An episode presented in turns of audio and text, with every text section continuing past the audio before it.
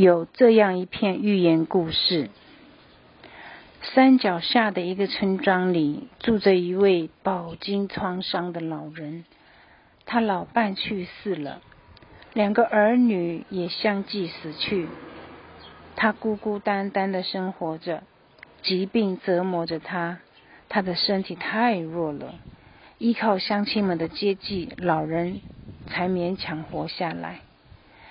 可是倔强的老人不愿接受人们的施舍，他要靠自己的力量生活，于是他十分努力的工作。一天，老人拖着疲惫的身体上山砍柴，费了很大的力气，他才砍好一担柴。老人艰难地挑着一担柴往家走。天黑了，他实在挑不动了，他放下柴，想休息一会儿。他想，生活为什么对我如此不公平呢？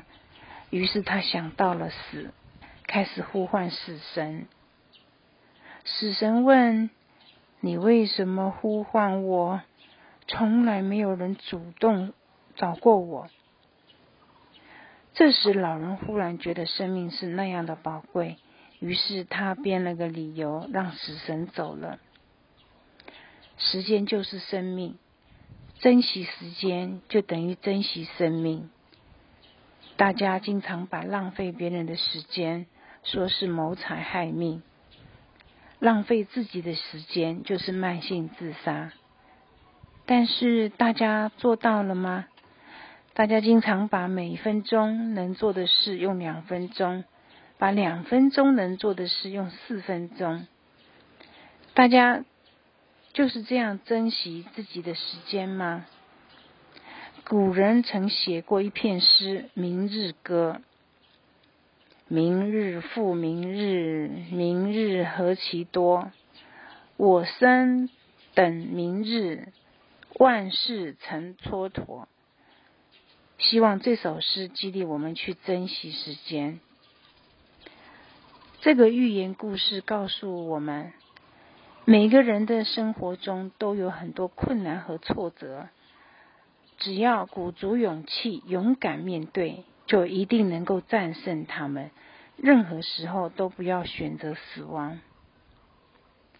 人生的路或长久或短暂，但没有一个人的人生之路是一帆风顺的，也没有一个人是十全十美的。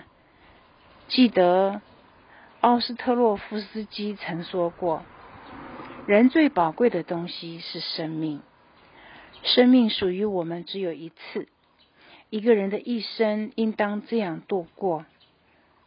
当他回忆往事的时候，他不因虚度年华的悔恨，也不因碌碌无为而羞耻。是的，没有任何东西比生命更宝贵。有了生命，我们可以去聆听世界上最美妙的声音；有了生命，我们可以去观赏大自然里与我们息息相关的各种动植物。有了生命，我们可以闻到所有花的芬芳；有了生命，我们可以走遍世界的每一个角落。请珍惜我们的生命吧，哪怕只是短暂的。不要在快要死亡的时候才体会到生命的可贵，因为那就太晚了。